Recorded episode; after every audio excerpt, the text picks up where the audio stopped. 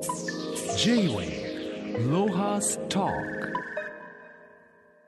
今週のゲストは READYFOR 株式会社代表取締役 CEO 米良はるかさんです。よろしくお願いします。よろしくお願いします。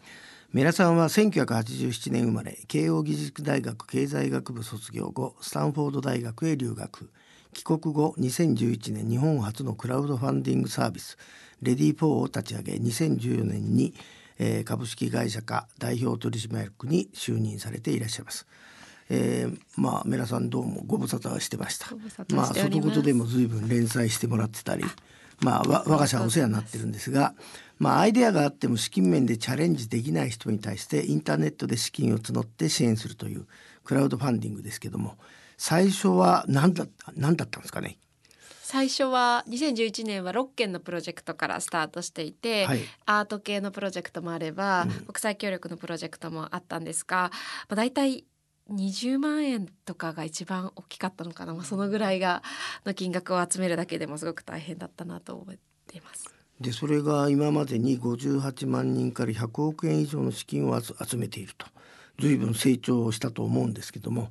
大変だったのはどういうことなんですかね？今まで事業を大きくするにあたって。そうですね。やっぱり日本で、えーまあ、そもそも寄付文化がないっていうふうによく言われてると思うんですけれども私たちから見るとお金を集めるっていうことがすごく日本人にとってハードルが高いことだったなというふうに思っていて自分のやりたいことを誰かに伝えたりとかそれに協力者を集めたりとかお金を集めたりとかそういうこと自体がすごくこう日本人の文化とちょっと合ってなかったっていうところがあったと思うんですね。でただ2011年に私たちスタートした時にちょうどあの震災があってでやっぱりその震災のタイミングでこう復興で何か事業をやっていきたいと思われる方々っていうのがすごく増えてあのどちらかというとポジティブなチャレンジに対してみんなの共感でお金を集めるっていうのが一つのまあトレンドになって、まあ、そのトレンドに乗ってまあクラウドファンディングもどんどん広がっていって今はあのアンケートとかだと7割ぐらいの方がクラウドファンディングっていうキーワードは聞いたことあるよとか知ってるよっていうふうに答えていただくようになるので、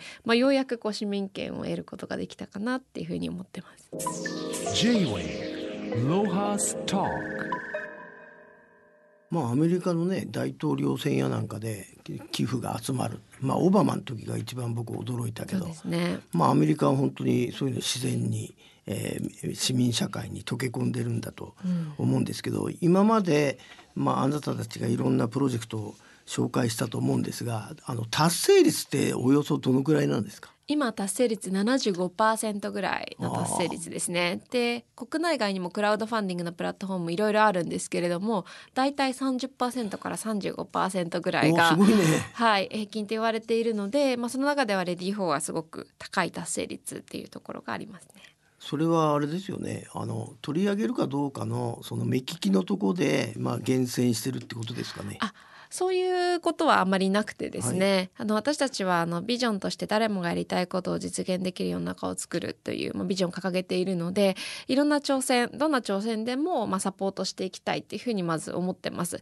なのでこう本当にまあ、少しアイディアがあるような方々が我々にお問い合わせいただいたら、えー、それに対してキュレーターっていうですね担当者がまあハンズオンでついてでサポートすることによってしっかりとお金集めということがあの実現できるようにしているという形です。まあ、なのでこのキュレーターがノウハウを持って担当させていただくということで達成率が非常に高いあのプラットフォームになっていると思います。まあ、その独自のあの、えー、なんとかなモデルがあるともう社内に。そうですね。あのやっぱり日本で金融サービスって言うとハードル高かったと思うんですけど最初はあれですよねなんかちゃんとしたルールなかったんですよね日本国に。あそうですね。今もそのいわゆる金融業という形ではなくてですね私たちは寄付や購入というモデルでやっています。なのでその融資とか投資っていうようなクラウドファンディングもあの今国内にもあの海外にも出てきているんですけれどもレディー4は、えお金を集めたらそれが寄付として扱われる。もしくは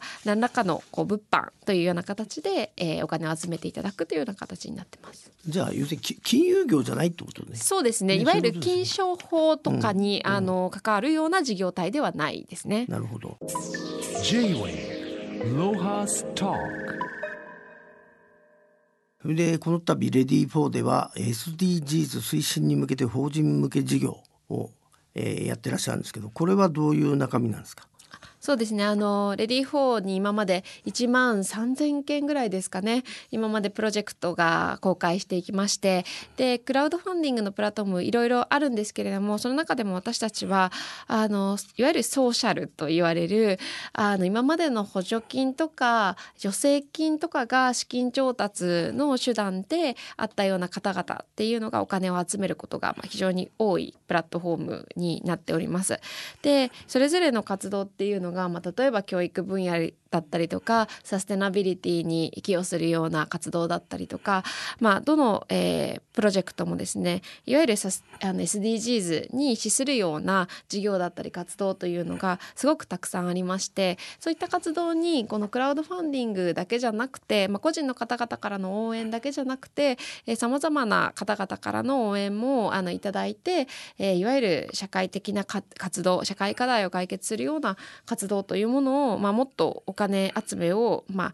ああのまあ、多様にしていきたいなというふうな思いであの始めました。で仕組みとしてはあの個人からのクラウドファンディングだけではなくて企業さんが、えーそれぞれ大企業さんがこう SDGs のゴールターゲットを指定されてらっしゃると思うんですけれどもそのターゲットに、まあ、資する活動をされてる方とこうマッチングをしていくというような形になっています。で具体的なマッチングの方法としてはそのクラウドファンディングの目標金額の半分の額を企業さんからも支援をしていただいて、まあ、個人だけじゃなくて企業さんもサポートしていくというようないわゆるマッチングギフトというようなスキームを使って、えーやらせていただいております。まあ、例えばどんなプロジェクトが実現したんですか？あそうですね例えばですけれどもある製薬企業さんの場合ですと、えっと、その企業さんがん領域の、えーまあ、薬品を作ってらっしゃるような企業さんなんですけれどもまあえーその企業の中ではやっぱり治療薬を作るということがもちろんメインミッションなんですけれども、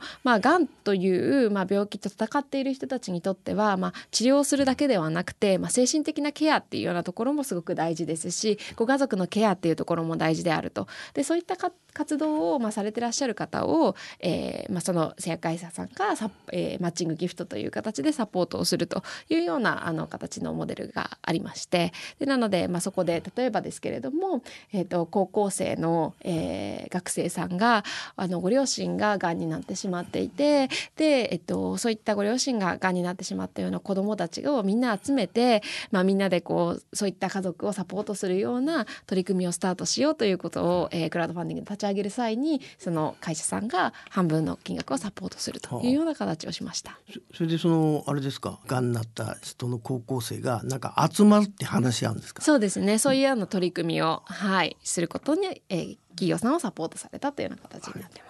ます。J-Way Lohas Talk？SDGs 推進に向けて法人向け事業、まあ、もうちょっとなんか実例を挙げていただけませんか？はい、えっと電力会社さんとやらせていただいている取り組みは、まあ、その、えっと、会社さんは、えー電力の事業をやってるんですけれどもそれを、まあ、いろいろと事業展開を、まあ、広げていきたいっていう中で、まあ、社会課題特に、まあ、地域における社会課題を解決する、まあ、やり方っていうところを、まあ、いろいろ模索されてらっしゃるというお話を聞きました。でその中でも私たちはそのある地域においてえー課題解決をやっている、まあ、例えば高齢者福祉のえートピックであったりとか、えー地域をまあ盛り上げていっているようなえ産業の活動っていうようなものをやってらっしゃる方っていうのを、まあ、たくさんクラウドファンディングを通してお手伝いさせていただいてますので、えーその課題解決を、まあ、現場でやってらっしゃるプレイヤーの方々と、えー電力会社さんをまあつなげて一緒に事業を起こしていくっていうようなことを、まあ、お手伝いをさせていただくことになりました。まあやっぱりあの大手のまあ企業さんは、えーまあ、これからのまあ時代の変化で新しい事業をどんどん作っていかなきゃいけない。その時に、まあ、SDGs もそうですしやっぱり社会課題というものとも向き合ってどういうふうに事業を作っていくかっていうか結構迷われてらっしゃると思うんですけれども、まあ、我々は逆に言うと本当に現場でいろいろなソリューションを、えー考えて実行されてらっしゃる方っていうのをたくさん知ってますので、まあ、そこをうまくマッチングすることによって社会課題解決の事業がもっともっと日本から生まれていくっていうことをまあ目指してやらせていただいてます。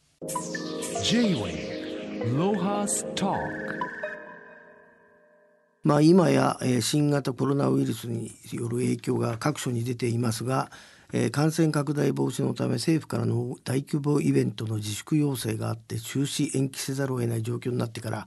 レディー4にどのような相談がも持ち込まれてんですか？そうですね。あのえー、コロナウイルスで、えーまあ、いわゆる中止や延期を決めてしまったイベントっていうものが、まあ、たくさんあるっていうのは、まあ、報道などで我々も知っていましてでその損害分というところがあのその主催者側がかぶっているケースとか保険が適用されないケースっていうものが非常に多いということを聞いておりました。でその中でこうクラウドファンディングが何かこうサポートできるようなことってないのかなということを、まあ、会社の中で話し合いまして、まあ、それでですねあの今回コロナウイルスによりまあ中止イベント支援プログラムというものをレディー4の中で立ち上げました。でこのプログラムはそのイベントを中止や延期を決めた方々そこに関係するまあ損害分ですねのところをクラウドファンディングで多くの方々がそのイベントには行けなかったんだけれども応援したいと思うような方々がお金を出せるような、ま、仕組みになってます。で今回このプログラムで適用された場合は我々の手数料分サービスの手数料分っていうのをあの、まあ、無料にさせていただいて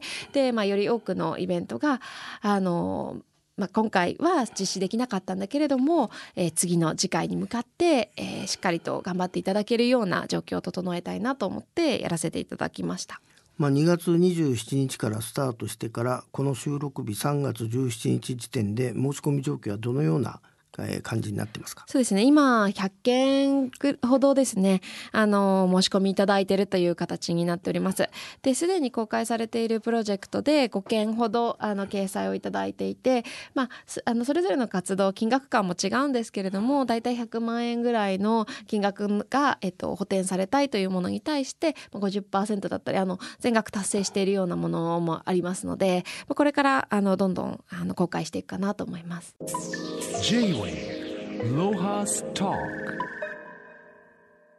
まあ、あの先ほどはイベントの話が出たんですけどイベント以外でも新型コロナウイルスの影響を受けた事業者からの問い合わせも多い多いと思うんですけどどのように考えていらっしゃいますか？そうですね。あの本当にあの損害の規模っていうのがまだ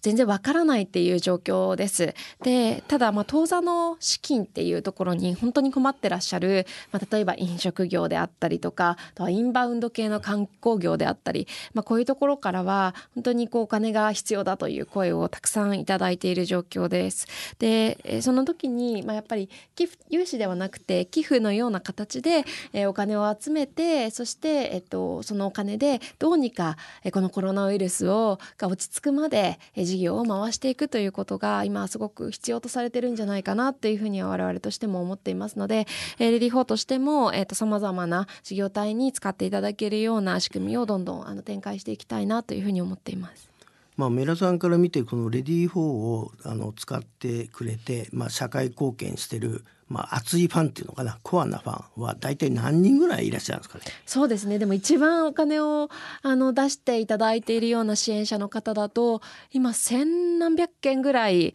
あの出していただいていて、まあ、ある種こうえー、ライフスタイルに組み込まれてるんだね。ねあのやっぱりお金を出すということが、まあ、一番こう気軽にさまざまな活動に関われると、まあ、時間はどうしても今ここにいるということをまあ決めているとあの他のことをできるっていう状況ではないと思うんですが、まあ、お金というものがある種社会のいろいろなことに関わる上であの気軽に携われるような一歩なのかなと思いますね。まあ、自分で自分のものを買うのとは全然違う喜びをまあ覚えた人が、まあ、何人ぐらいいいるんですか？今まででその50 60万人ぐらいですかね、の方にご参加いただいてるんですけれどもその千何百件っていう方々は別に一人じゃなくて 何百件っていう単位でご支援いただいてるような方々は相当数います。いらっしゃいますね。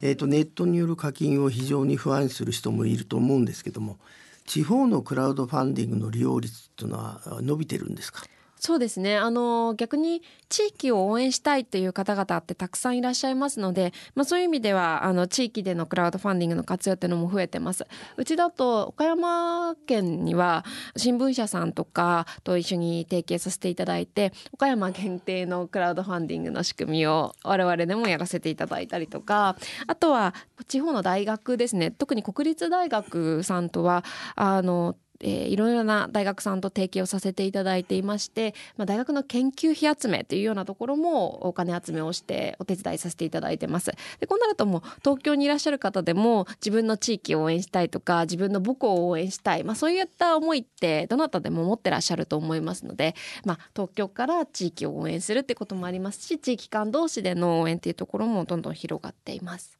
まあ、あれですね問題視されたふるさと納税のもうちょっとなんかクリアな なんかやり方なんだと思うんですけど。そうですね。あのなんか実例として何か挙げていただけますかね。そうですね。今までやらせていただいて例えば広島県とやらせていただいた取り組みでいうとあの里山のあの地域に、えー、えっと、学校があったんですけれどもそこを学校をあの、まあ、リニューアルするというようなプロジェクトあの外琴さんとも一緒にやらせていただいたことがありました。でやっぱり今までのふるさと納税と違うところはやっぱりあの具体的に何をするためにお金を集めるのかというのが、まあ、明白ででなので自分たちがこう何か物が欲しいから買うっていうよりはその活動に対して応援したい活動に参加したいっていう気持ちでお金を出されるような方がいらっしゃるのでその活動だったり地域とのまあつながりっていう部分はやっぱりふるさと納税のまあお肉を買いたいというような 気持ちとまあ少しあの違うんですけれどもでも深いつながりになるという意味では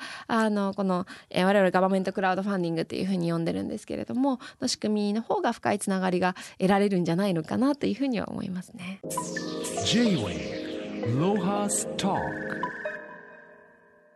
まあ、メラさんはあの留学先がアメリカで、まあ、随分日本とは違う風土を感じてらっしゃったと思うんですけどご自分でこうやって起業して随分変わってきましたか？反応は。そうですね。あの私が留学していた時は私もそのスタンフォード大学っていうシリコンバレー、まあ、いわゆるアメリカでいう、まあ、起業のハブみたいな場所に行って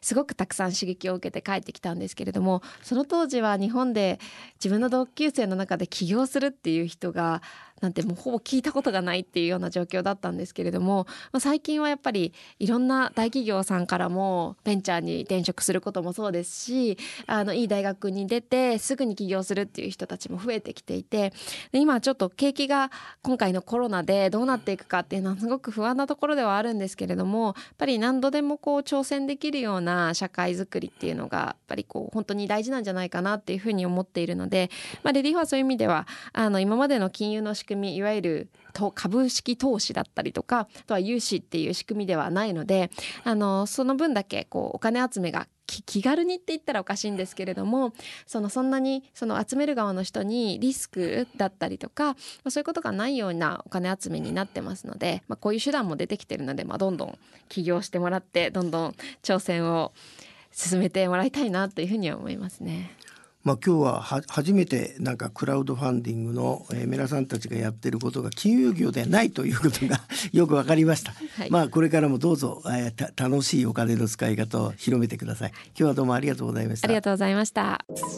J-Way ロハスター